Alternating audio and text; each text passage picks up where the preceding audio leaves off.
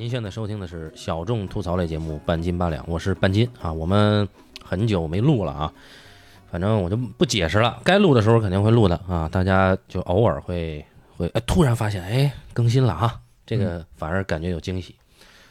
这次的题目啊，这次题目给它起个名字叫“囚徒诺兰”。呃，为了这个聊这个主题啊，我找到了最合适的搭档。哎呦，老高我怎么就成最合适的了？好，大家好啊，我是老高。哎，呃，嗯这是你提的啊，啊，是我没想聊诺兰。呃，这种烫手山芋一般我是不接的，我操，你你非得非得聊，我想问你为什么？就是首先呢是，咱俩是几乎在同一时间，但是不同地点看的这片子。对，应该是呃全球同步啊，嗯内地版的上映的首日，对，九月四日。对对对啊我们白天在分别在不同的时段，在不同的影院看了这电影。几乎是同一时段，因为散场都差不多，就对然后 IMAX 就那几场。然后你跟我说你看了，啊，我说然后我刚刚看完，你说你我也刚刚看完，我说咱们聊这个吧。呃，为什么要聊这个啊？就相信该看的人已经看过了啊。嗯，呃，情节呢没法叙述，呃，目前为止国内是两亿多的票房。嗯，这算上了 IMAX 的这个票价，以及现在疫情的这个阶段是，所有影，院的话是仅有一半场次，嗯，所以我们估算一下实际的票房，在正常情况下的话，现在应该是超过五亿的。嗯，哎，那应该我觉得这个票房是诺兰电影的一个正常的一个票房的一个量，对吧？诺兰电影的话，之前在内地好像最高的仍然是《盗梦空》，哎，好像是《星际穿越》啊，具体数字我不太清楚，反正这两个作品好像都超过了十亿。嗯，对然后呢，目前来看，《信条》超过这个记录的可能性是几乎是没有的，对，应该是没有的。呃，口碑也是很两极。对，而且最近好像说要重映那个《盗梦不是，都已经重》啊，映了，已经重映了。对我在影院这回重重映之后，我看了那个《星际》《星际穿越》哦，你看了是吧？对，哦，那盗你都没看说啊，行，正好找你聊嘛，嗯。然后我是在看这个片子同时呢，我就已经有一种念头，这个念头就越就没看完的时候，就越看越这个念头越强。就是我在看《信条》的同时，我老是在想这个记忆碎片，嗯，然后想着想着，我发现，哎，不只是记忆碎片，就很多很多东西，它都在讲一个东西。就是说，你说诺兰从记忆碎片开始，一直都在拍同一部电影其实从追随和追随之前的那个学生作业开始，就都在讲同一个东西。啊。就一般朋友如果刚听这个节目，肯定是觉得说，操，你们胡说什么呢？这些电影从内容到题材到样式到故事，好像都不太一样，怎么能是同一部电影？嗯啊，问得好，嗯，反正也不重要啊，因为那个就是这种角度呢，我们今天就纯粹作为一个影迷的啊，作为一个影迷角度，因为看完《信条》，呃，我跟老高的观感都不舒服，对嗯。我，我就是其实我声明一下，我嗯。其实严格来讲应该算个诺兰粉，嗯，就是他的这些从记忆碎片，甚至从追随开始的嗯。所有电影，我基本上在豆瓣上都是四星以上，嗯黑暗骑士是达到五星，嗯，啊嗯，对，星际穿越好像我也给了五星，啊，你给了五星，对，然后盗梦好像也给了嗯给了四星，嗯，就反正我是。呃，诺诺兰粉，但是我不是诺兰的脑残粉，哎对，对，就是我我对诺兰还是有点理性的认识的啊。还有一个原因就是那个敦刻尔克是咱俩聊的，啊，对，那啊个时候我们还挺非常推崇敦刻尔克。对，就是我们呃有始有终嘛，就是敦刻尔克开启了我们的二战专题，然后同时呢，就是我我也发现，就是你对于诺兰是有热情的，至少你对你对对你对诺兰是有热情的，没错咱现在录节目录到这份儿，肯定要爽嘛，对吧？对对对没热情了，咱们不不聊他。这个同样还有热情的还有一吨先生。对对，然后呢，就是我们就因为我们是同一时间看的，所以尽快把这个把这个话题趁着热给聊一聊。嗯，首先咱们先来谈一谈，就是基本的生理观感啊啊，啊，你觉得呃，我看的整个的生理观感是这样的，嗯，就是我知道他要做什么事儿，嗯，他也做了啊，但这个做的东西没有超出我的预期。嗯就是说，说白了就是说，就有一个人，假如说要给你变个魔术，嗯对吧？肯定最开始玩几张牌，对吧？玩几张扑克，对吧？你说一张，然后我给你，对吧？是不是这一张，对吧？哎，这种小魔术。那么一般魔术会有大招，对吧？嗯就是大变活人，对吧？身首异处，对吧？万箭穿心，对吧？口口含子弹，对吧？得有大招。他这个我知道他肯定有大招，但是这个大招远远没能满足我，啊，这就是我真实的观感。然后他的小招，也就是之前的变扑克牌，又是极其无聊乏味的前将近三分之二，是呃不是三分之二，前一半吧。嗯我觉得七十分钟左右的戏，呃，如坐针毡，如芒在背，如鲠在喉啊，三三如对吧？这个李成儒老师的话，我是这个感觉的，这就是我的整体观感。生理观感上，反正我是这是第一部诺兰的电影，在影院我是差点睡着了的，哦就是因为诺兰电影不至于困的，对，真的不至于困的，对对对啊，嗯，就至少在视觉上你会觉得这么炸裂的哈，不至于困，但是这个在视觉上没那么炸裂。啊，但是你你你的跟我感觉是不是也一样？就前半段快睡了，就是很乏味，然后后半段这个大招，你觉得还是挺我前半段我扛着，因为我我不能睡啊，我就我就后边肯定有好的呀。你也知道要有有有大招对，吧？我就扛着，等我把把劲儿全使在前半段了，后边就困了。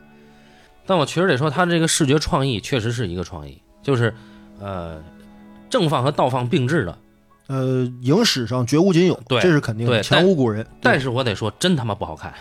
就是说这个创意牛逼，真牛逼，嗯而且用在战争场面非常牛逼，但是真不好看，嗯因为它违背了一个视觉的基本法则，就是说你倒着放回去，你就会觉得这事儿扯逼蛋。就是我们过去看《西游记》，呃，对，就是《西游记》里面孙悟空从地上跳到墙上，都是他从墙上跳到地上的倒放，对对对。哎，都是这样。对，当然，我不是说这个事儿怪《西游记》啊，不是这个事儿，其实半斤的意思就是说什么呢？就是这一次诺兰的这个视觉奇观的呈现嗯的核心的创意点，嗯就是倒放与正放在同一个影像时空当中的并置，嗯，这就是它的核心创意点，也是它这回的所谓的大招，视觉创意，对吧？就是这个东西，我们觉得其实没多大意思嗯，啊，对吧？这是最大的问题。当然他在那个理念上给这个视觉创意完成了一个闭环，就是说他为什么必须得是倒着和正着并置，什么前行嘛，对吧？对对对，这咱就不说了，因为这里边不管是豆瓣还是一些号、视频号解读的解读非常详细。呃，目前为止，就是我看《信条》，对嗯吧？没有多刷，因为我觉得其实没有多刷的欲望。对，但是我看了大量的网上，包括文字类、包括视频类的关于《信条》的这个解析。嗯我看大家普遍基本上分为，就是我说的视频号啊，基本上是一个观点，就这次诺兰做的事情仍然是绝无仅有的，啊，前无古人的嗯，配得上诺神的地位和称号，嗯。然后以及这个作品在影史上的地位，不拉不拉，是诺兰对原来作品的一次全面的升级，哦。呃，是最晦涩、最不讨好观众，然后最表达的最深的、最烧脑的，啊诸如此类的，反正是一票的正面评价。嗯。然后呢，我们如果要说我们的观感是不好的，这是我们先扔出来的观点的话，我觉得呢，我们就得逐条去驳斥，也不能叫驳斥吧，就是我们得说说，就这个东西我们为什么觉得它不够好。对吧？就比如说这个倒放、倒放和逆放，除了这个八十年代《西游记》就能完成的技术之外啊，对吧？哎，就是它在故事上、表达上、创意上，是不是确实是比以前的作品是呃不及的，嗯对吧？观感整体是偏差的，这个我们必须得把这个话给说清楚啊。嗯。好，我先先简单跟大家说说这期我的思路，然后那个我们再再讲这个这个，OK，我是想讲一讲，就是诺兰一直以来他拍的，我说的他都拍的是一个东西的这个这个事儿，对，然后从这个事儿呢，就引申出来一个，就是他的一个创作的主题的倾向，就是囚徒。嗯。然后在这事儿完了之后，我想谈一谈，就是他这个东西超越类型的地方在哪儿，以及这么超越类型好不好嗯啊？我想谈这个。嗯但是在此之前，嗯我们肯定得想，就是大概聊一聊，就是他这到底哪儿没有没有让咱们满意？诺兰作品的主题以及技技巧的嗯技法的一贯性。嗯，对对对对，哎这个是后边谈的。我们先谈一谈这个，就是目前为止你最喜欢的是诺兰的作品，诺兰作品你最喜欢哪个？呃，其实我最喜欢的还是记忆碎片。记忆碎片。对嗯我觉得就是说，这个作品就是奠定了他后来的一系列作品的一些基本的一些创作原则或者法则，嗯嗯就所谓的诺兰法则，嗯对吧？就是这个导演，这颗大脑，嗯他想故事、想创意、想这个视觉奇观的一贯的思路是什么？啊，对，这就是奠定了他的一种。其实是我们，呃，就是有有某位导演，不是还是哪个著名的就是大师级的人物，不是说过那么一句话吗？就是说，一个艺术家一生当中，其实都在不停的重复拍他的处女作。啊，对这句话，我觉得放在诺兰身上是有道理的。嗯因为最开始我第一部接触诺兰的电影就是《记忆碎片》，这个最有名。对，也不是最有名，那应该是在二零零二年还是零三年左右，那是嗯记忆碎片，呃，就是那个之后，他有几年时间去闯好莱坞嘛，嗯。然后在这个阶段之后，他完成的作品好像零三年还是零四年完成的是这个失眠，嗯。也就是他在这个这个这个这个这个这个九七年完成记忆碎片到零二呃零，反正我是两千年之后嗯。完成这个失眠的这个过程当中，他得有将近四五年的时间没有作品。啊，所以说，当时记忆碎片被这个我们学校包括很多影迷推为神作，啊。就一个低成本的一个创意神作，嗯。是这么一个定位。嗯。所以我当时不可能不看这个电影，嗯。我是先看了这个电影之后，才又看的，回头就看到他的处女作叫《Following》，嗯。就是追随。嗯所以说，然后到最后就就巴拉巴拉的一大堆什么什么什么到致命魔术啊、蝙蝠侠一二三啊，对吧？然后黑暗骑士系列，然后到盗梦，然后到这个敦刻尔克，咱们俩之前聊过，是这么一个过程。嗯就基本上是按着时间顺序来看的。嗯就我觉得它是一直以来是它是有一贯性的，甚至我觉得就是我之前还想到过一个主题，就叫所谓的叫作者型类型片。啊，对，就是呃拍的是类型电影，嗯有明确的类型定位，有明确的类型元素，有明确的类型的视觉奇观的呈现，以及严格的类型片的叙事规则。但是做的是作者表达，嗯我觉得在这方面的代表性人物，诺兰应该算一个，哦所以我一直把他当成一个研究对象。哦，所以我才觉得他的作品是具有一贯性的。哎，而这个一贯性是什么？我其实也想看看你听听你的感觉。我很好奇的是，呃，比如说啊，呃，记忆碎片打动你的地方，肯定是在《信条》里没有的，还是说他没有做那么好的？呃，我是觉得《信条》啊，跟记忆碎片从结构包括内容上有高度的相似性。嗯，首先，记忆碎片对吧？咱不怕剧透，大家都看过对吧？记忆碎片讲的其实也是一个正向叙事和反向叙事，最后完成一个莫比乌斯的这么一个结构的东西。对，对吧？对我们看到最开始的时候，盖皮尔斯老师扮演的这个，对吧？无名男子，对吧？啊。杀了一个人，他认为这哥们儿是奸杀他老婆的凶手，嗯。他给他老婆报了大仇。但是后来我们发现，就是这个这个正序的倒序的时间线是彩色部分，嗯，这个彩色部分的每一个段落发生在前一个段落之前，嗯，正序时间线之前，嗯。但是的在电影当中是之后，对吧？嗯？然后呢，这个故事你发现一步一步，你会发现，我、操，原来事情不是这样的，嗯，哎，对吧？产生了你让你对这个世界的认知上的偏差。对对对，然后呢，正向的故事我们看到的是从黑白，他一个人在宾馆里面，对吧？躺在床上，开始逼叨逼叨的说：“我操，我浑身这些纹身都是怎么来的？嗯我是一个什么人？嗯我为什么来这里？对吧？我即将经历什么事儿？”这个正向叙事和反向叙事，到最后结成了一个圆环，被拼在了一起。这是一个结构的结构上的视觉奇观。对，它比较符合悬疑片的基本套路，就一个人最开始干了一件事儿，嗯，不知道为什么，不知道怎么干，不知道理由，不知道真相，一步一步揭开这个秘密，哎，嗯，而信条是这个结构视觉器官的具体的视觉呈现器官的方式。也就是说啊，它将这个结构上的这样的圆环啊，嗯。正向和逆向之间的这个这个对接、首尾对接的这个方法，用在了具体的视觉呈现上嗯。一会儿人往前走，一会儿往后退，嗯哎，两边扭纠纠结在一起。嗯我觉得就是它的整个的，就是相似性是高度相似的，嗯只是一个是结构上的，一个是视觉上的。嗯哎，但是它是非常像的。嗯但是为什么记忆碎片让我更加震撼？原因就是那个电影之后，最后看完了之后，有一种刷新你对世界认知的一种感觉。哎，就是真相，对，就是就他他他会给人一个当头棒喝，就是说是那种所谓的就是其实希区柯克也拍过这类的东西，叫心理分析类电影。嗯就是我们看到一个主人公，他在最开始候时候提供给观众的信息嗯全部是错误的，全部是相反的。哎，这种故事是悬疑片的一个经典套路。对，但是诺兰是把这个悬疑片的经典套路跟他的叙事结构结合在了一起。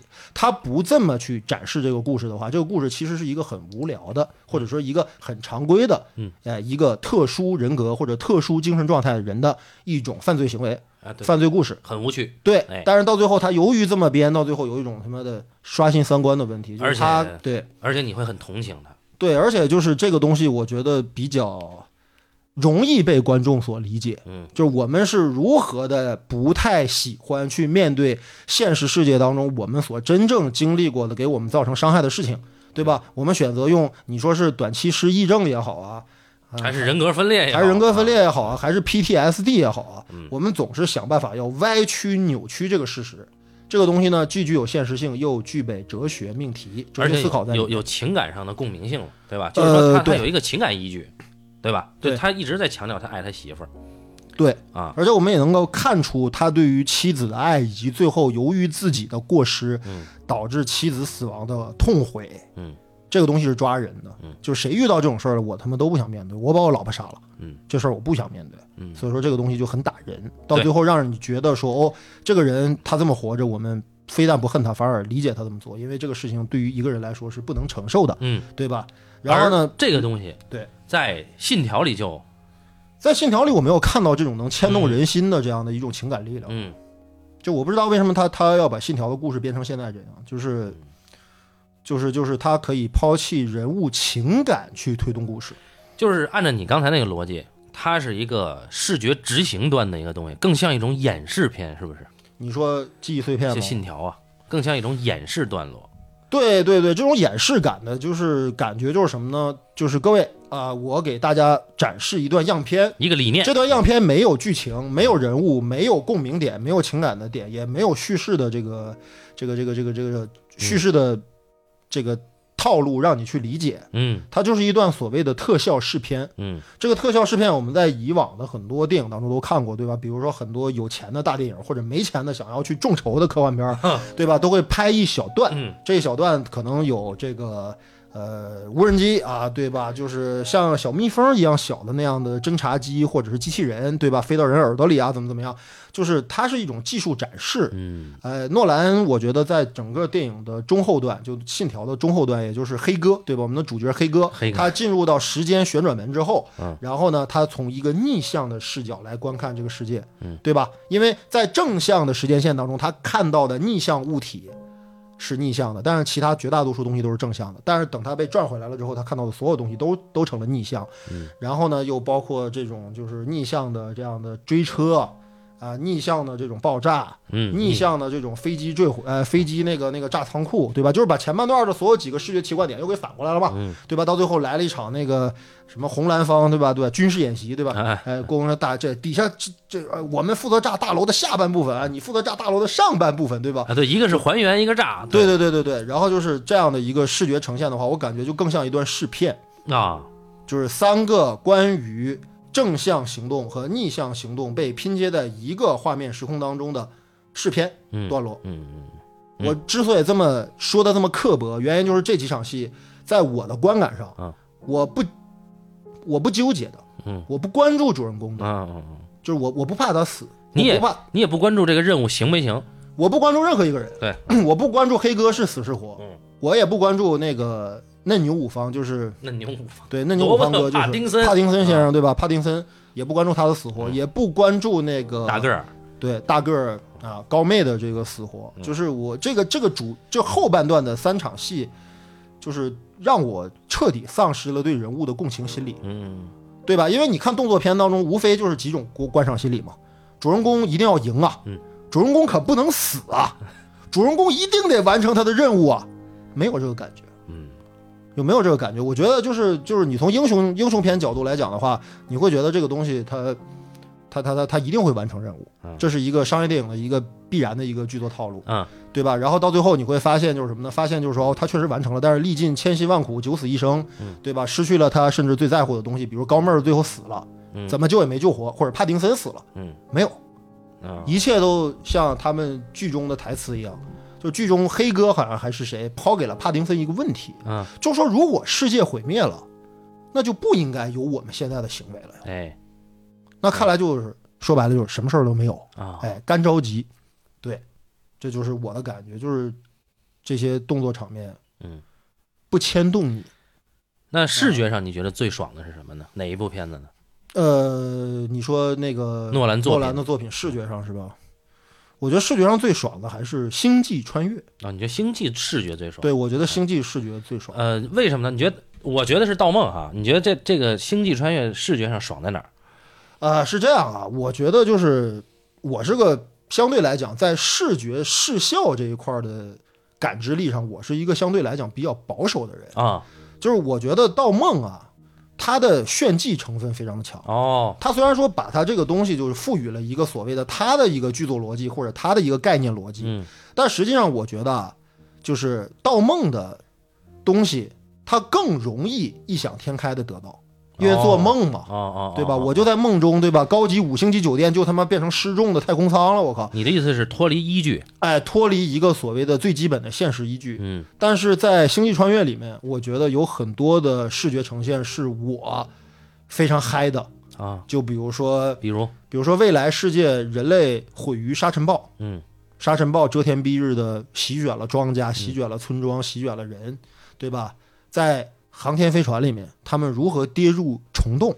嗯，如何又在一颗行星上，由于这样的一个引力空间的引力差的问题，导致他们落地的人和在太空舱上等他们返还的人将相隔了将近三十年的时间。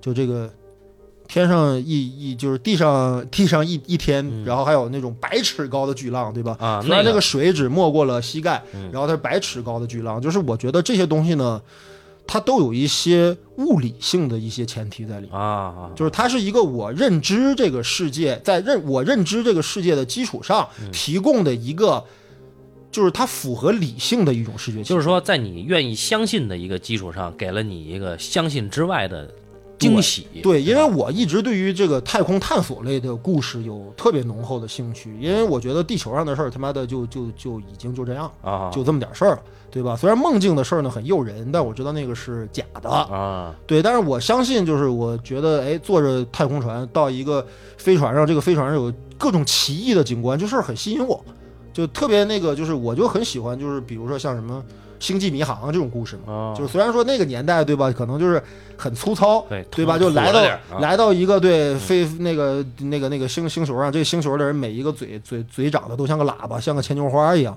这就是很糙的视觉奇观。但是我觉得《星际》确实是在这个年代，它做到了就是科幻写实这个程度了。哦，所以我我觉得《星际》不错，嗯，就是它不异想天开，但是又很深邃。那从写实这个角度，我觉得《信条》它是可能就是在星际的这个基础上，它又一次的找了一个理论依据，并且它执着于把这个理论依据说得更清楚，就更、呃更实在。呃，怎么说呢？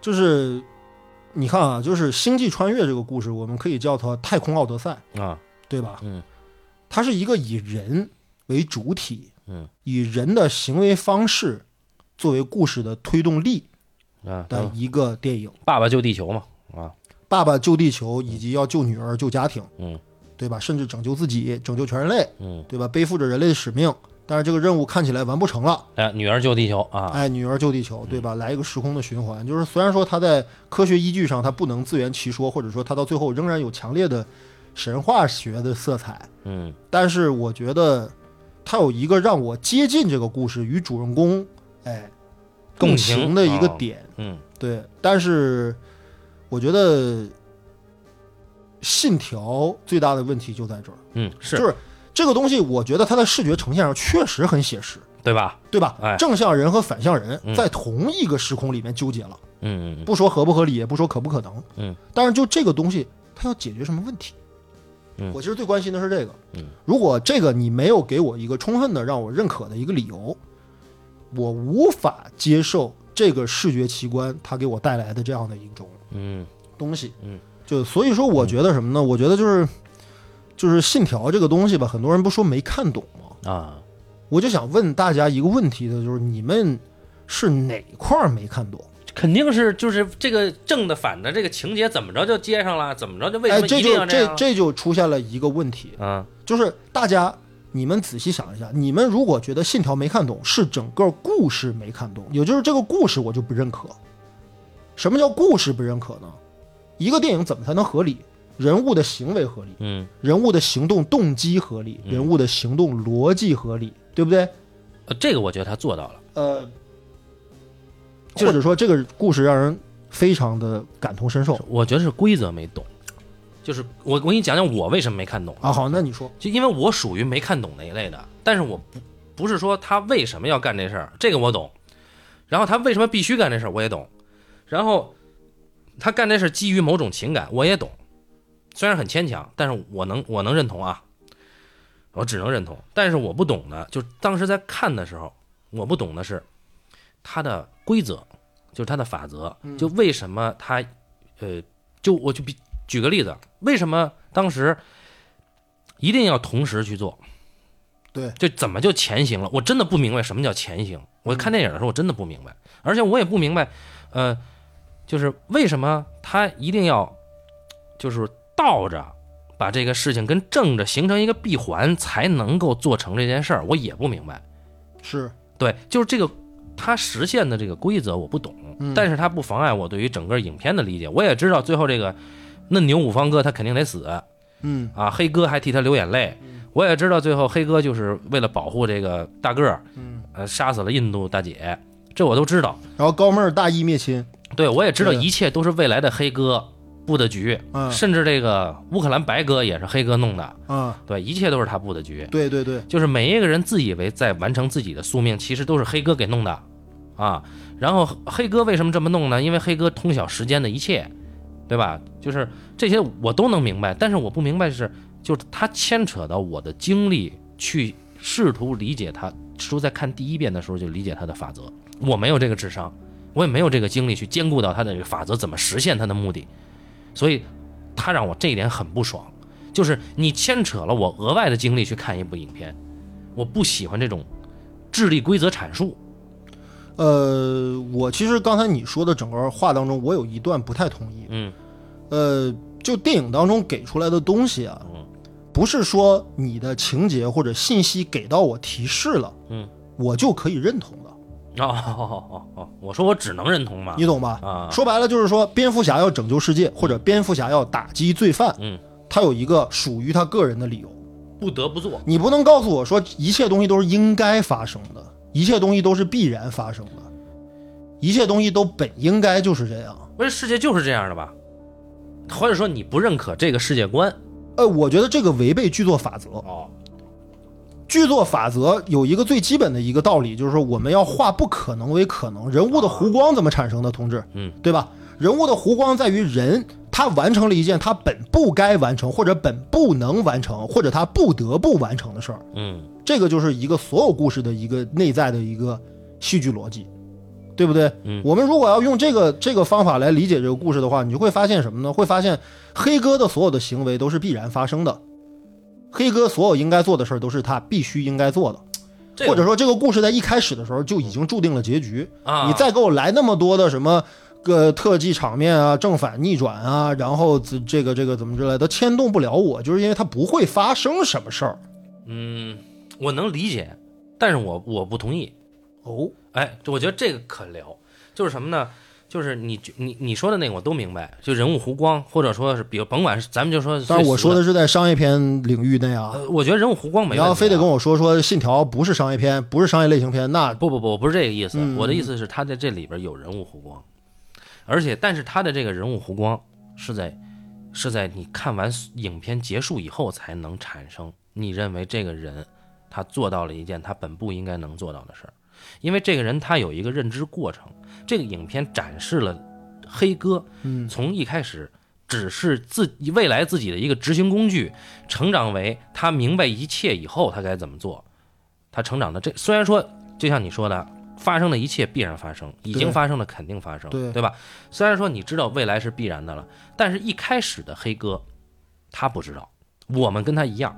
到后来黑哥都知道的时候，我们差不多也都知道了。那么我们通过这次认知，才完成了一个弧光。也就是说，这个弧光有，但是这个弧光不是是不是在影片内产生的，是我看完影片理性上才产生了一个弧光。不是这个，我觉得是脑补出来的。呃，你就未来世界嗯。到底如何的生态破坏，嗯，到底如何的人类用某种技术开发了逆转时空的这样的一个武器或者是技术，嗯。我都没看见。啊，这我同意。就是嗯。这个世界毁灭不毁灭，嗯。我没有直观的判断。嗯。你记得咱们聊过《终结者》，嗯终结者》的第一幕序幕，就是一个阿诺施瓦辛格结构的机器人，踩碎了一个人类的头骨，嗯。未来世界已经变成了地狱，嗯，被机器统治，对吧？这个是一个很直观的一个视觉呈现，嗯就是我们知道，如果不阻止天网行动，未来世界一定暗无天日，一定是人间地狱。所以，肖恩康纳为了天网这个系统的这个这个这个它的建立，得摧毁这个系统。啊啊，但是如果说按照未来的那个逻辑来讲的话，如果世界是这么一个运行方式的话，世界就会毁灭。如果我们不这么干，世界就会毁灭。世界会在现在这个时空线毁灭，而不是在所谓的未来的时空线毁灭。对，所以说我的意思就是说什么呢？说诺兰这次做了一个很极限的尝试，是一个这个极限的尝试就是说，我们不去把过去、未来和现在这几个时间点当成三个时空来对待，你懂我意思吧？嗯，就是说，我们以往的穿越电影，对吧？我们回到了过去，哎，回到了过去是怎么回去的呢？是现在我从现在的这个时空回到了原来那个时空。我们可以想象这是三间房子，嗯对不对？嗯过去是一间房子，现在是一间房子，未来是一间房子。嗯我在哪个时空意味着我在哪间房子，然后我在哪间房子里做的那件事儿会影响到其他的房子里，对不对？其他房子的事儿，这是原来的穿越时空电影的套路。但是现在诺兰的方式是什么呢？我就只有一间房子，嗯，在这一间房子里面，我只有一个人有这个视点，对不对？我只能在这间房子里面看到从过去回来的人和从未来来到现在的人，嗯。而我不能去那边，嗯。也不能回到那边，这是他的极限尝试。那可以回，啊，可以回。但是就是就是我觉得他看到了回去的人啊，但是就是我说咱们刚才讨论的那个更远的未来，对对对人类就即将毁灭了，对吧？研究出了逆武器这个时代，嗯。我们看不到了。嗯，原因是因为我们去不了那儿嗯，我们只能看着从那儿回来的人或者回来的事儿嗯，对吧？这是他的一个极限尝试。但我说他这么做是没问题的，或者说他这么做是一个很大的一个要牺牲什么呢？要牺牲我们对于这个事情的本身的紧要判断。嗯我们不能光靠人物的台词来说，我告诉你啊，千万不能这样了，再这样的话，世界就毁灭了。我操，世界毁灭不毁灭跟我有什么关系？嗯，而且问题是最大的一个问题就是，我说为什么他做人物或者做剧本这块儿有一个很大的问题呢？黑哥他肩负着人类未来的使命，嗯，这个人物有什么天赋呢？这个人物有什么特质呢？这个人物有什么了不起的地方呢？这个人物有什么人格魅力呢？这个没有，没有，嗯他要解决的问题是如此的嗯虚无，如此的不直观。嗯而我们看到记忆碎片当中，对吧？盖皮尔斯老师十五分钟之后就会忘记十五分钟之前的事，我们都替他着急，嗯嗯嗯，我们都替他难受，对吧？我们在想，我们要这样的话，可怎么活？对对吧？到最后，他知道自己杀了自己老婆，这个事情我们所有人都承受不了。嗯在《盗梦空间》当中，我们看到小李子也是同样的理由嗯，对吧？误杀了，或者说不能叫误杀了，出于善意拯救他老婆的目标，结果把他老婆害死了，嗯让他老婆分不清梦境和现实，最后死了。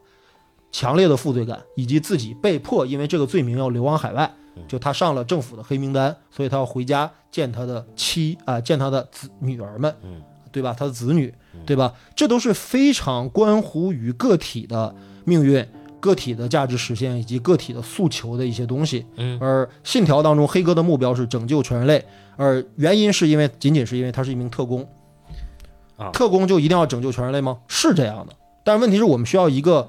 呃，有独特价值观、有独特信仰、有独特的让我们可以认可的理由的一个特工，这个因为我它不是系列电影。对这个我同意，就是说他看完这个影片有一什么，就是说我看的很不过瘾，因为没有这个共情。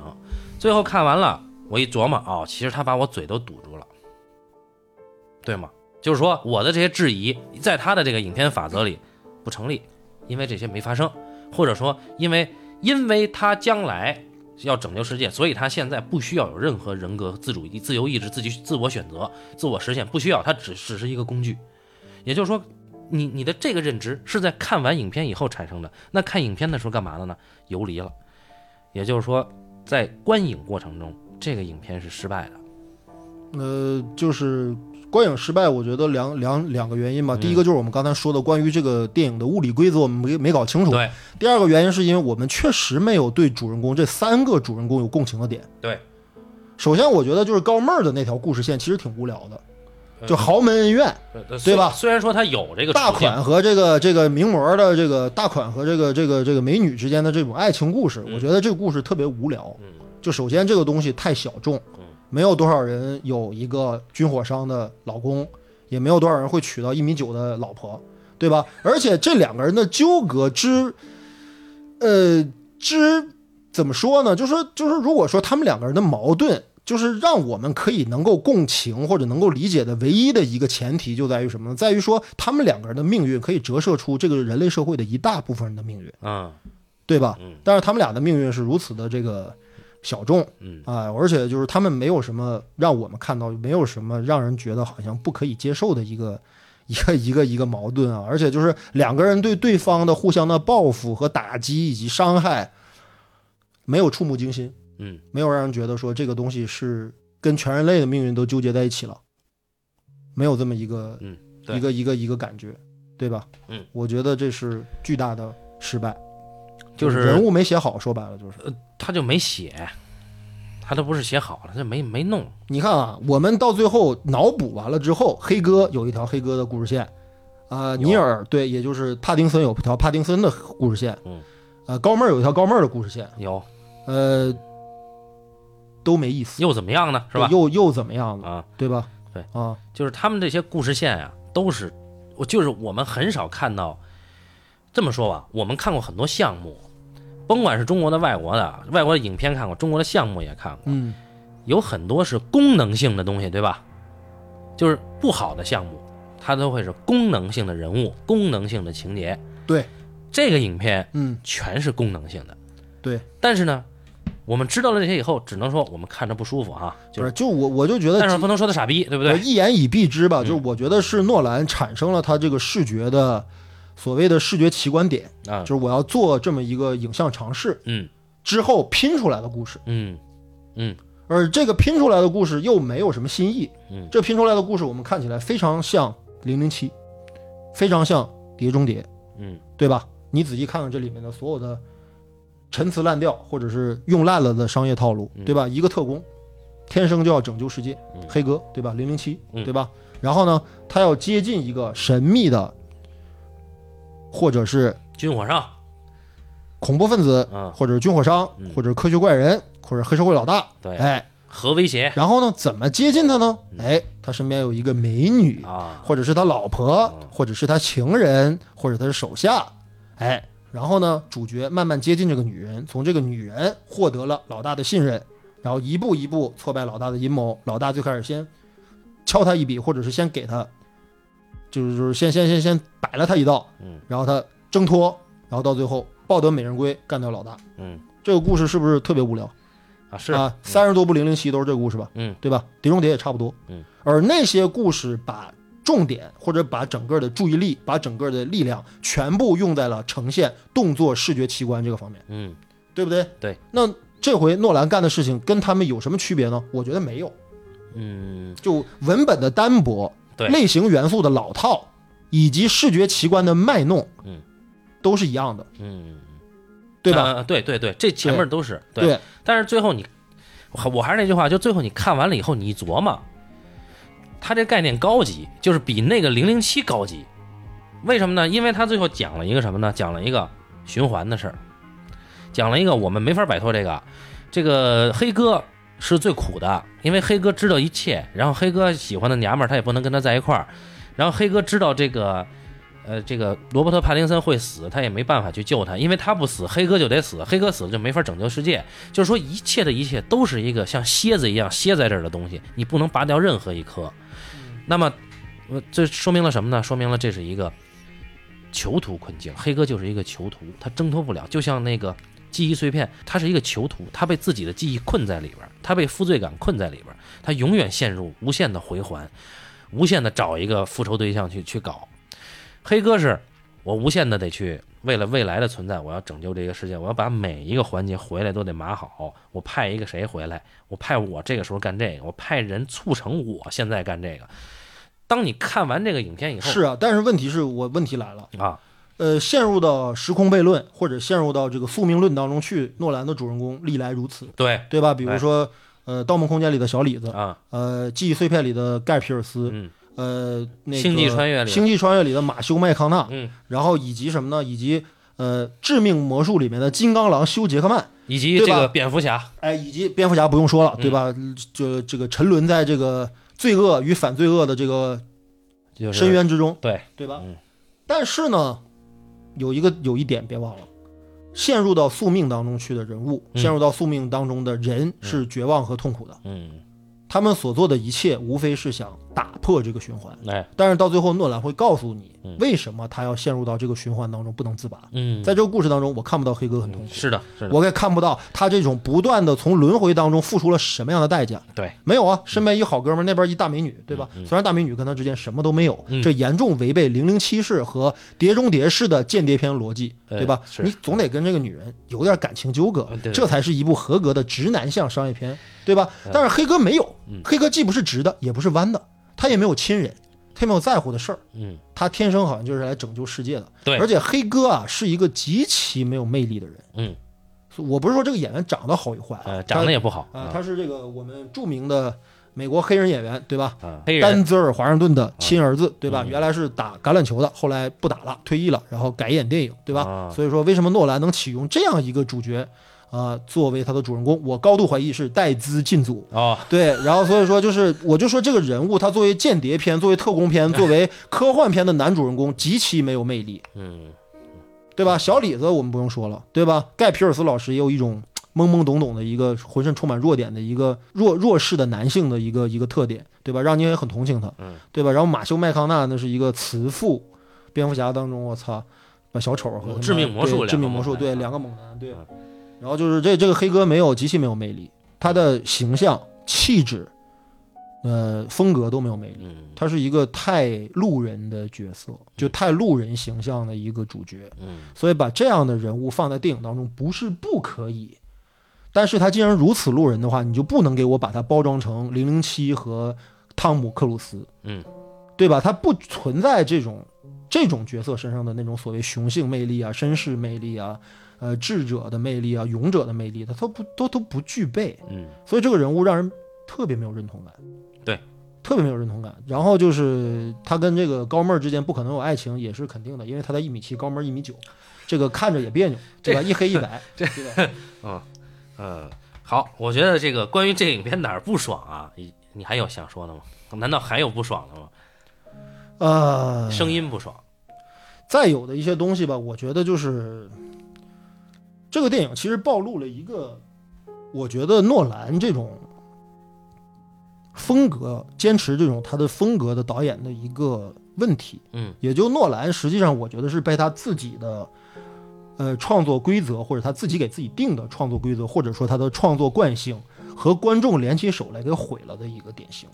我当然不是说诺兰这一辈子的艺术寿命就就此终结啊，不是，我期待着他还能有超越我们认知的观念或者视觉呈现给我们，我期待嗯，因为我我是爱诺兰的，嗯。但是这次的表现是极度让人失望的，嗯。而这个失望的原因，就让我觉得，就是当一个创作者他开始变得有一些懒惰，或者有一些东西他觉得已经可以不关注、不在意的时候，他犯下的那种问题如此的自负。嗯。然后又有很多观众为他背书，就觉得我操，由于是诺兰，由于你是诺兰，所以你怎么干，我都觉得你是牛逼的，嗯，对吧？这个是我极其反感和排斥的，就是不好看，就是不好看。作为间谍片不好看，作为科幻片不好看，作为动作片也不好看。这么不好看的电影，就是因为大家没有见过这个所谓的正向、反向、纠纠纠结的东西，也不管它在物理学上合理不合理，嗯，你们就觉得这就牛逼了。就仅凭这一点，诺兰就牛逼的不可一世了。嗯我觉得这个是对于这个创作者的纵容。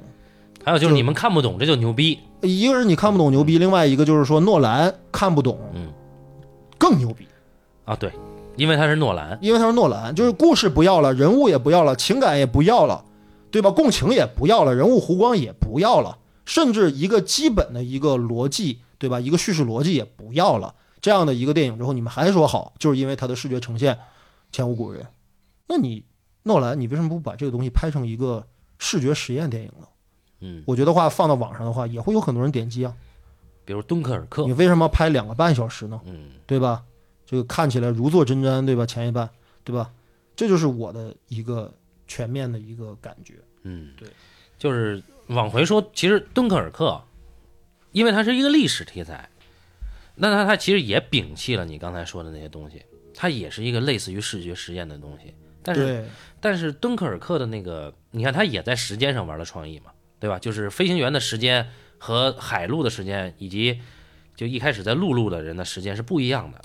呃，敦刻尔克当中虽然说仍然是群像式的，嗯虽然人物是平面的，嗯，对吧？我们还那个在那个二战专题第一期当中聊敦刻尔克的时候说过这个问题，对，就是说一个一个电影这么多人物没有改变，没有弧光，嗯，但是我们还是认同它，原因是什么呢？原因是因为这个故事是真实的，还有一个是他确实是生存危机啊。我们能够感受到战士的恐惧感，对，我们能够感受到马克·里朗斯为了解救自己同胞的那种牺牲精神，我们也能够看到汤姆·哈迪的英勇无畏。这个东西是建立在现实基础上的，它不需要深刻剖析，因为它本身是符合我们现实世界逻辑的事情。嗯，但是在信条当中，所有的设定都是超越现实逻辑的，对吧？都是我们觉得根本就不可能发生的事儿，那就更需要这个现实依依据啊，对吧？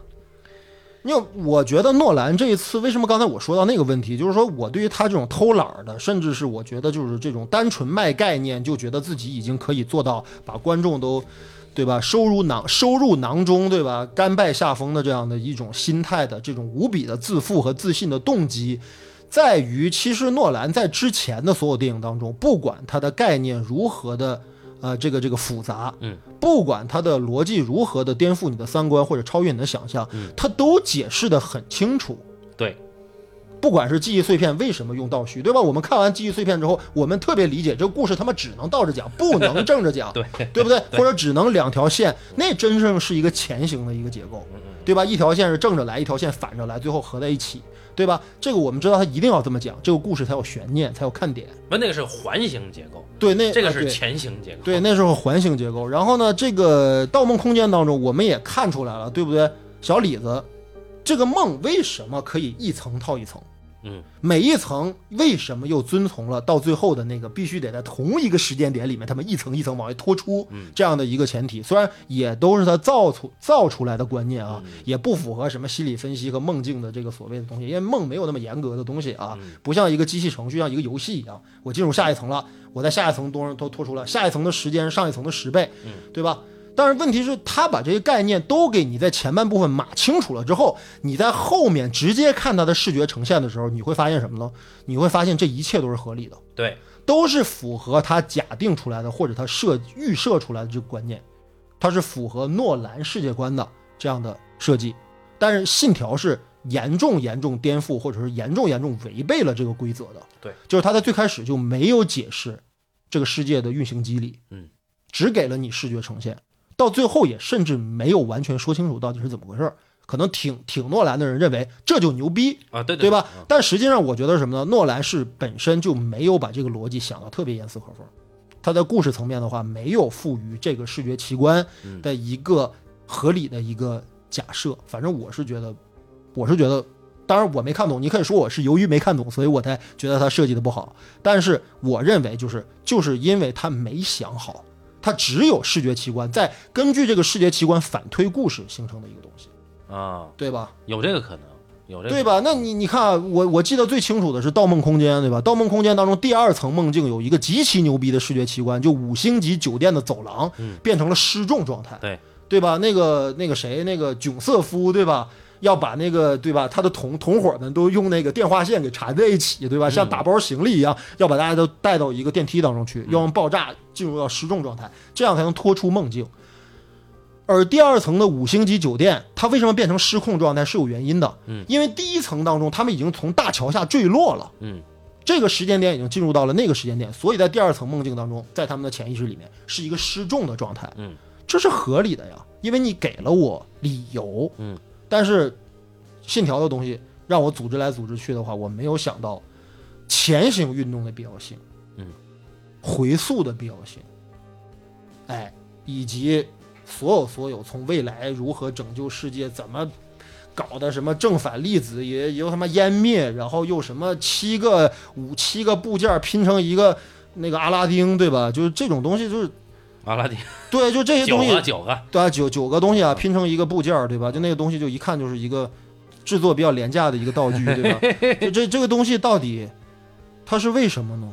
嗯，好像都解释了，对。但是解释的无比的牵强，无比的呃画干涩画蛇添足，无比的就是只靠台词来解决，对对吧？就是就是你不你他不说那些台词儿的话，你就更懵逼了。所以我就就你仅仅从视觉呈现上来讲，你无法理解他这么做的原因。对他就是为哎了，就他至少把你嘴给堵住了嘛。就是你要质疑啊，我是这个，对吧？就就感觉他在给自己做注脚。对，所以我说，就是就算是再神奇的一个作者，他用了多少心，嗯或者说他下了多少的力气，让观众去理解他的作品，他是可以留下方法的。诺兰是一个绝顶聪明的人，智商远在我之上，我操，嗯，对吧？他的概念绝对是就振聋发聩的，对吧？绝对是让人耳目一新的。但是我想说的就是，没有必要神话诺兰，想清楚了就是想清楚了，没想清楚就是没想清楚。别指望有一个视觉奇观就能拿这东西唬人，让观众帮你脑补它，或者让你的脑残粉帮你圆它。我觉得圆不上就是圆不上，就是这样嗯啊。我就就把这话放这了，对吧？多少骂就骂吧啊，无所谓。嗯，这呃，我觉得倒没必要骂啊，因为那个每一个人都有观点，而且我是觉得这东西无趣，就这个片子看起来无趣，特别干巴巴的，就全在你在那说啊，什么前行行动，对，然后我为什么一定要前行行动？未来有个女科学家哎。发明了反物质，对，我为哎为什么一定要倒着那个跟正着那个，他们得形成一个完美的时间闭环啊，然后呃才能够怎么怎么样，就就这个大个儿啊，等等等等，就是你一定要先给我说理，而且还是说的理对。啊，还是说的，就是你要一上来你给我一个，就是那个汽车倒着开和汽车正着开同时那个，嗯，那不也挺爽的吗？对把它放在后面，对吧？是给你讲完了以后你再去看，但是他这个讲没讲好，或者说讲的太干巴巴。其实他所有的东西从追随开始，他都是在打造一个打造一个自己的一个囚徒，不管是追随啊，嗯我们也知道这个剧情，嗯对这哥们儿陷入了一个有可能在外人看来不存在的一个迷局里面。对，就是是他就强烈的有一点主观色彩的一个遭遇，啊，对哎，啊，甚至这个东西可能是个循环的东西。而且到最后让我们都有点质疑所谓对的世界的真实性啊，对对他有没有遇到过这个人？是不是他人格分裂？非常高明啊，对，对，而且而且拍的很简，很极简。没花几个钱，对对对，嗯，非常。但是他那个亦真亦幻的那个风格就出来了，，而且味道特别好。对，然后记忆碎片不说了，刚才你都说完了，就他陷入到了那个困境里，又是一个囚徒，他永远挣脱不了的，对吧？我觉得失眠都有点这个意思，就爱云怕仙奴，对吧？？对对对，干死了自己的同事，对他生活在无穷无尽的自我谴责之中，对他失眠嘛？为什么去阿拉斯加是吧？因为他要抓的 BOSS 是他自己，他把一切的罪责都归结在那个凶手身上，但实际上凶手到最后扔出来的话题就是，其实你你他妈不是在抓我，实际上你就是在缓解你内心的负罪感。对对，又是这个，对吧？哎啊，然后实际上诺兰在早期有一个学生作业短片，叫蚁灵，是一个人最开始在打东西，你感觉打的是一只老鼠还是一只蟑螂？对对对，打虫子，对，然后后来发现这个东西拱拱在了地毯里面，就是拱起了一个小包，结果他们地毯一揭开之后，发现是一个更小的自己，嗯，就是像一个蚂蚁，像一颗老鼠一样大的自己。然后他在即将要击毙自己的时候，发现后面有一个更大的自己出来，嗯，一个也是一个循环，对对对对对，对，一个一个循环。呃，然后就是后边那个，我们看蝙蝠侠，呃，侠影之谜不是，但是黑暗骑士是他遐想之谜其实也是，遐想之谜是什么？他陷入到了就自己的仇恨的世界里面去。他最后出来了，就他的正义感来自于什么呢？来自于他对这个世界的仇恨，而不在于他对这个世界的热爱。这是蝙蝠侠伸张正义或者是打击犯罪的一个根本动机，就是啊，实际上他是一个仇恨动机，嗯它不是一个正向动机，嗯他不是为了他妈的这个什么，他就是只是把这些所有的犯罪分子都当成杀他父母的凶手，他在进行复仇，嗯这是蝙蝠侠的动机，也就是他沉沦在仇恨里，嗯他在沉仇恨当中循环。当然，由于有漫画的支撑，对吧？蝙蝠侠到最后肯定要升华的，意识到自己的行为是道德的，是正面的，这倒是必须得翻过来的。对，对就他从父亲的这个困境里走出来了，对，但是就是前半段，嗯我们一直看到他放逐自己，对，他他他苦修，嗯，哎，他他沉沦在仇恨当中不能自赎，嗯，这个也是非常这个这所谓的这样的一个这个低情绪的一个开场，对。对吧？就是诺兰的惯用的手法，对吧？就是囚徒囚徒诺兰嘛对，对对，黑暗骑士就更是了，啊，就是你想制裁小丑，但法律制裁不了小丑，嗯，你只能以非法的手段去制裁小丑，啊，但是哥们儿背负着非法的这个非法制裁的罪名，成为了一个黑骑士，对是，吧？你就觉得我操，这哥们儿真自恋啊！就是他啊守住自己的底线，就不能根除犯罪。嗯，如果不守住自己的底线，就与其他的恐怖分子和犯罪分子没有区别，对。这就是两难的处境，。就是所有我保护的人都在痛恨我、追杀我，但我还要保护他们。对，然后包括到啊那个、那个致命魔术里面，嗯，两个魔术大师，对吧？为了一个震撼人心的魔术，为了让一个让做出一个无人破解的魔术，付出了惨重的代价，对对不对？连自己都没了啊，。自金刚狼一次不停的一次又一次的复制自己，到最后死去，对吧？他都不知道自己死的是死的，他都不知道这个自我嗯到底是在鱼缸里面淹死那个，还是在观众席上接受大家欢呼的人，嗯，对吧？沉沦，对吧？困境，囚徒困境，对啊，就是他，他是自己的一个命题的囚徒嘛。就后面《盗梦空间》不用说了，《星际穿越》也不用说了，啊，然后呃，敦刻尔克比较特殊，我们也不用说了。那最后到了《信条》，这又是一个囚徒，就是他是一个宿命囚徒对啊。未来的他已经知道了一切，对然后把每一个环节都得安排好，哪怕他现在的失误也是未来的一个。就他的主人公在不停的挣脱这种宿命，因为这也是人的一个惯用，对吧？我们想挣脱我们的很多循环，我们想改变自己，我们一直以来难以，嗯，就是难以改变的自身的缺点或者弱点，对，对吧？我们想从悲伤当中挣脱出来，哎，我们想摆脱作为人的、作为一个普通人的、作为一个卑微的人的宿命，对吧？但是实际上，你永远在这个循环当中哎去，对对对对对。但是动人的是他在努力摆脱，可是信条没有，呃，信信信条一切都理所应当，他不摆脱了，他不摆脱他认了，他觉得他觉得我就就这样吧，啊，就就应该是这样的。或者说这样也没什么不好。对，因为要拯救世界嘛。呃，他的理由是正向的，但是他不燃，也不也也不也不够激励人。呃，就可能是就他自己对拯救世界这个事儿也也就觉得那么回事儿。就是就是为什么让人能够就是这说到我最开始说到的一个问题，就一个电影故事，它到最后为什么能够给人力量？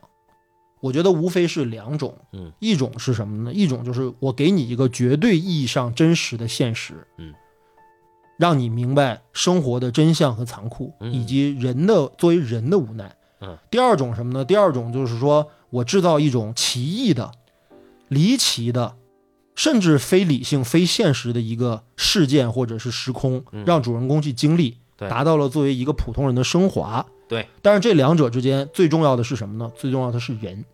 你得先把人的故事想清楚，把人的抉择想清楚，把人的处境想清楚，才能够把这个故事推动到观众那儿去，带到人的心里。嗯，所以我觉得有很多观众看完了《信条》之后，没看懂就不敢评价，这个大可不必。呃，因为你不能说，因为你没有看懂这里面的科学观念，看懂正反的这种前行运动的这样的一个叙事逻辑，你就屏蔽掉自己对于一个故事、对于一个故事人物的认同和对于一个故事的这样的共情的这样的一种前提，你不能把这个都丢了。那这样的话，就是说白了就是烧脑，对吧？诺兰电影都烧脑，大家要去烧一下脑，看一下诺兰电影最爽的地方是烧一下脑。但是我想说的是，诺兰的所有电影都不烧脑，嗯，因为我觉得如果要烧脑的话，我们可以看所有的专业的量子物理、理论物理的论文，那个都烧脑嗯，但那能拍电影吗？那个拍不了电影。电影不是科学论文，电影不是物理学的命题，电影得有电影的功能和电影的作用。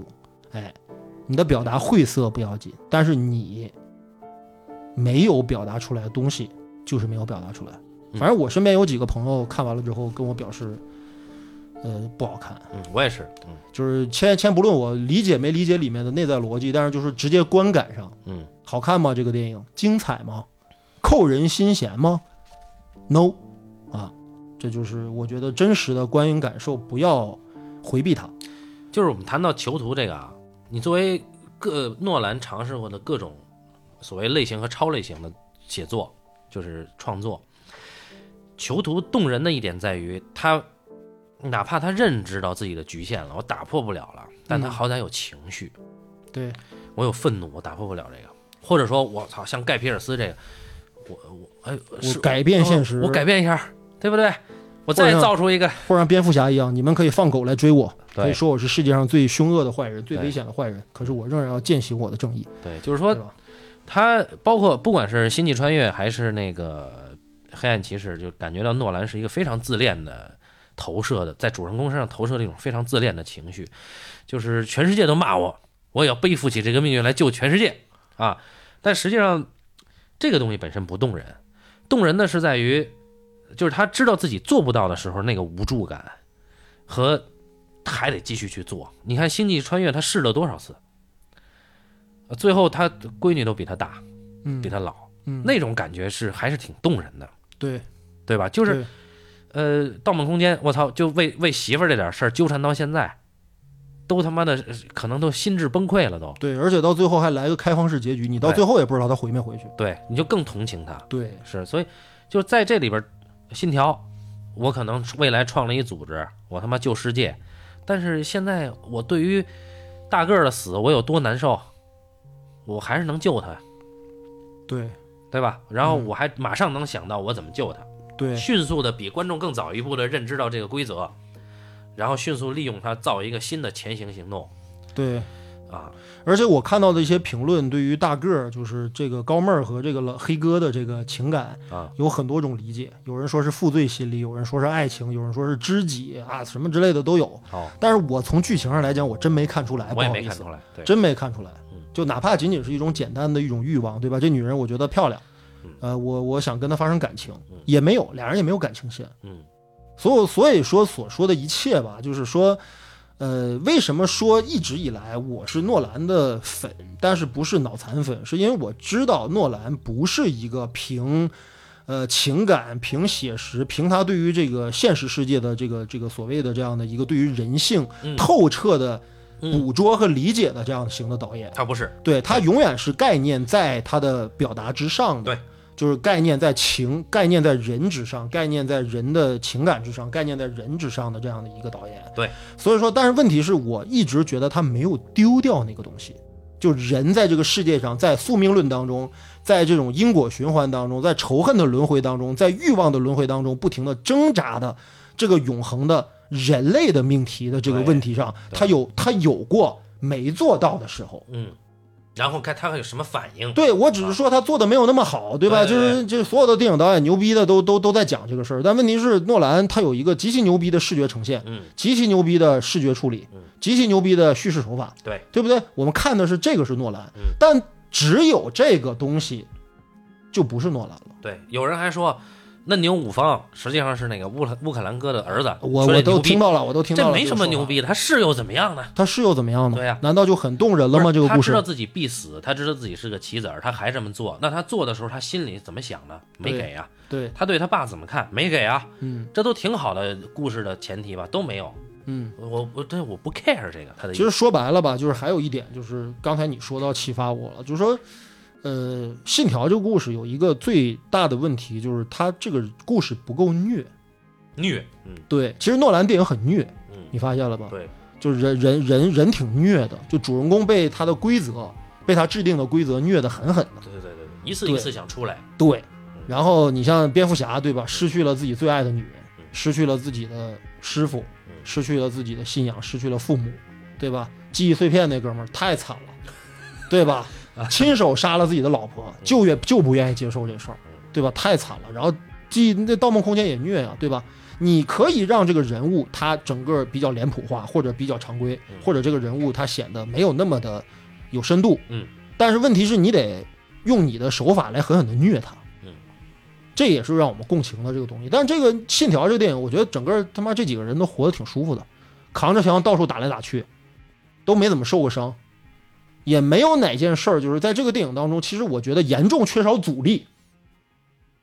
这个电影当中人物没有阻力，嗯，就是在在动作片当中，我们应该看到每一个人物在每一个阶段内都有一个逾越不了的一个阻力。对，就看他的挣扎。就是就是说白了，就是我们都知道，要按照最后的结局是主人公一定能顺利完成任务但是我们得让观众在这个过程当中感觉到他遇到的巨大的障碍嗯。但是在信条当中，我没感觉到有障碍，他们每一步都有行之有效应对的方法，他们每发生一个困难了之后，就有行之有效的解决的办法，就一个逆转时空就解决了。对，而且他的这个智商很高啊，他看到了这个以后，马上就想到应对方法。哎，而且你不觉得其实那个半斤这个东西是一个很大的一个悖论吗？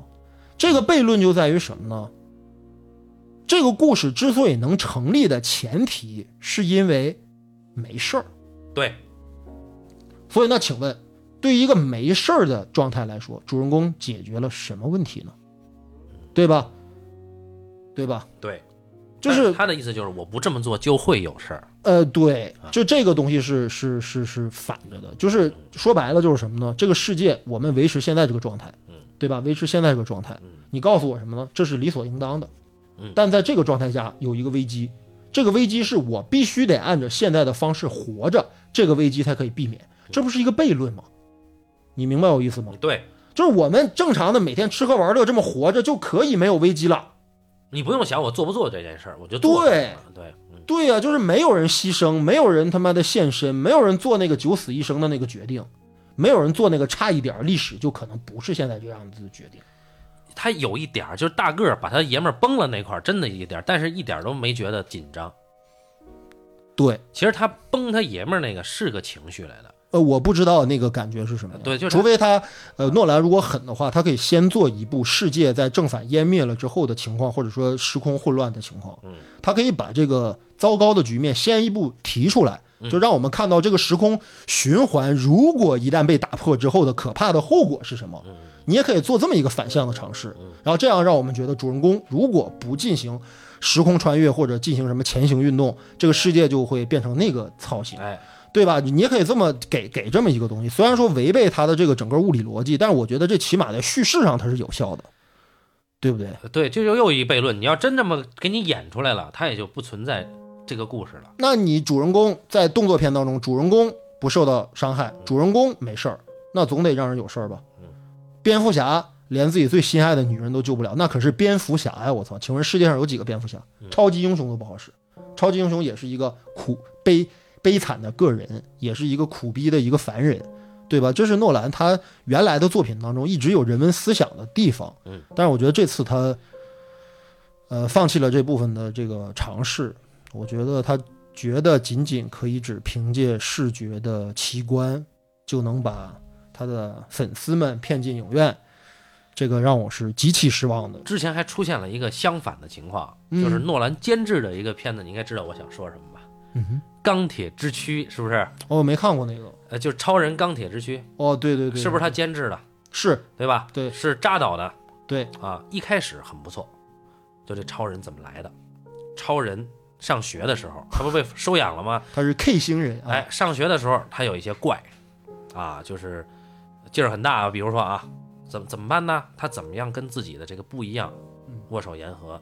然后他父亲去世了，他自己有没有自责？这都是诺兰的命题。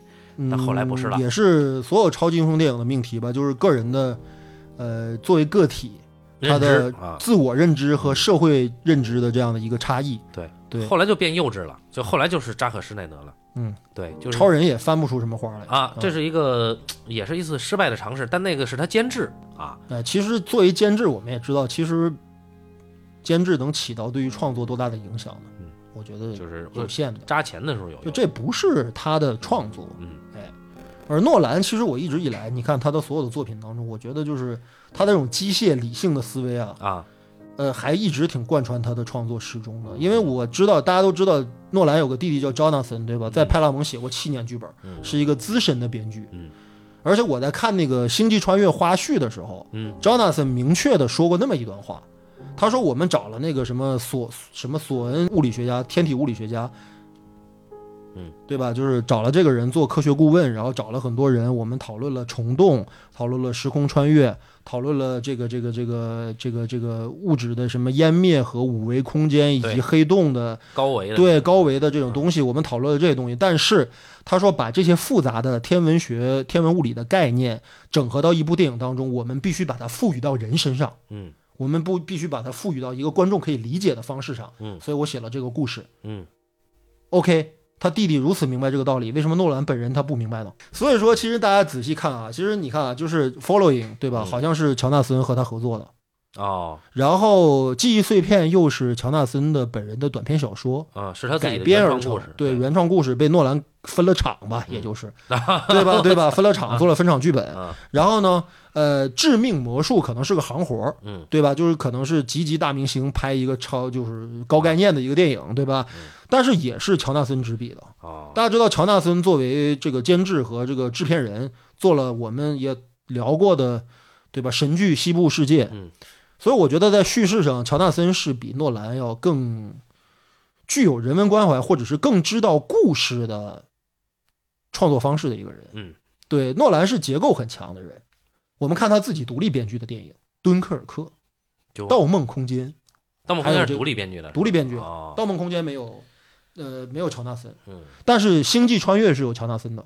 嗯嗯，然后之前的蝙蝠侠、黑暗骑士也是乔纳森。哦，对，所以说看来这个故事当中有塑塑造的比较成功的人物，提出了人物困境，并且能够在电影当中实现人物人物困境，并且跟人能够产生共情的，就得有弟弟，是乔纳森的本事嗯。而诺兰是一个结构大师嗯，或者说他是一个结构机械主义者。啊，就是说他可能能做出很好的视觉呈现，他的技术非常好。嗯，但是作为故事当中最动人的、最动人的那部分的东西，诺兰是不是能够独立能够完成，这是个问题。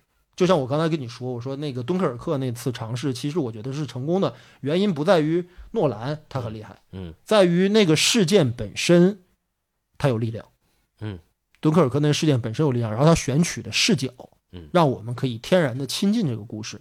但是由于敦刻尔克是真实事件，所以我们在面对这样一个这个这个，就说诺兰的这套这套方法，就他就比较行之有效，啊，相当于他少走一步，少走一步嗯，不用建立人物了，不用建立所谓的历史真实和人物困境了嗯。哎，因为共鸣已经有了，已经有了这个事情全，全世界人民都知道，尤其英国人民更知道嗯，对不对？所以说，这就是诺兰的一个，我能说就是说他的一个创作的一个呃一个弱项吧，或者说他，但是问题是诺兰已经足够牛逼了啊，我只是在剖析他的优势和他的劣势。对，所以说这次他应该是犯了他作品当中的，就是他的所有的短板嗯，都集中在了《信条》这里面。嗯，嗯。对我们也是因为足够喜欢诺兰才会这么聊，嗯。嗯，也不是说我们聊这个东西是为了否定他的这个作品，也只是说这个作品在我们这儿，我们都觉得不满意。就是我们并不是把什么所谓诺兰拉下神坛，诺神就是诺神，他原来那作品确实从哪个方面来讲都挺神的，嗯确实挺不错嗯。但是呢，我们也得客观的来分析，就是说，那一个人被捧上神坛了之后，他也是一个创作者啊，嗯，对不对？他有精力不济，他也有偷懒儿，他也有没想好，他也有这个这个很很正常，嗯，对不对？他他他做到现在了为止这么多部电影了，没有一部亏过本儿，对吧？突然拍了一部电影，可能出现了一些比较大的一些创作上的一些问题，这都是很正常的事儿。就是我相信诺兰应该不会，呃，一直以来抛弃掉他原来引以为傲的东西，但是问题是，他也得好好想一想，一个电影到底应该哪部分东西才是最打人的。嗯，他肯定还是会拍回这个囚徒，因为他确实也没拍过什么别的东西。对，就是所以说，就是所谓的那个导演永远在丰富和完善他的处女作，这个事儿有点道理哈。对，有道理啊，但是跟我们聊的库布里克好像不是同一种情况。啊。对他不是不是这个世界的人。啊，我觉得我觉得诺兰这个，我觉得其实主要是借这个《信条》啊，来聊一聊，就是我们对于嗯所谓的你说的类型作者的一种看法。对，对，倒不是说，呃，去我们没有过多的去聊这个信条本身，因为这东西没有那么多可聊的，说实话是，啊，嗯我们没有这个兴趣。嗯，对，但是对于诺兰的他的创作轨迹和他的思维方式，我们觉得有必要聊一聊。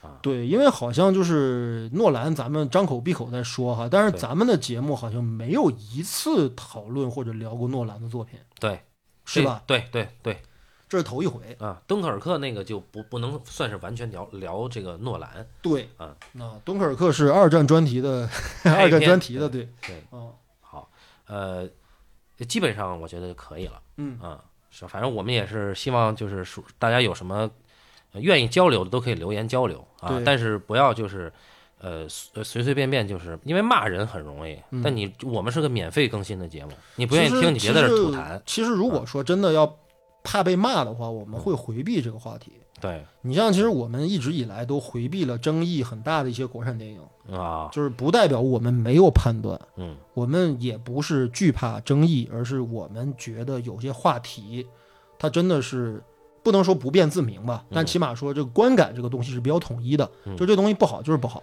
对，就你你的观点我是同意的，就是好就是好，不好就是不好。嗯，电影这个东西是很很容易一目了然的东西。对呃对对对就是这个信就是条这个观感，我不好，你不好，对吧？我们就把这个感受说出来你。要需要想半天才会觉得哦，也许它挺好的，那它就是不好，对啊，对，好吧？好 那就是感谢大家收听这一期的半斤八两啊，咱们下期再见。拜拜。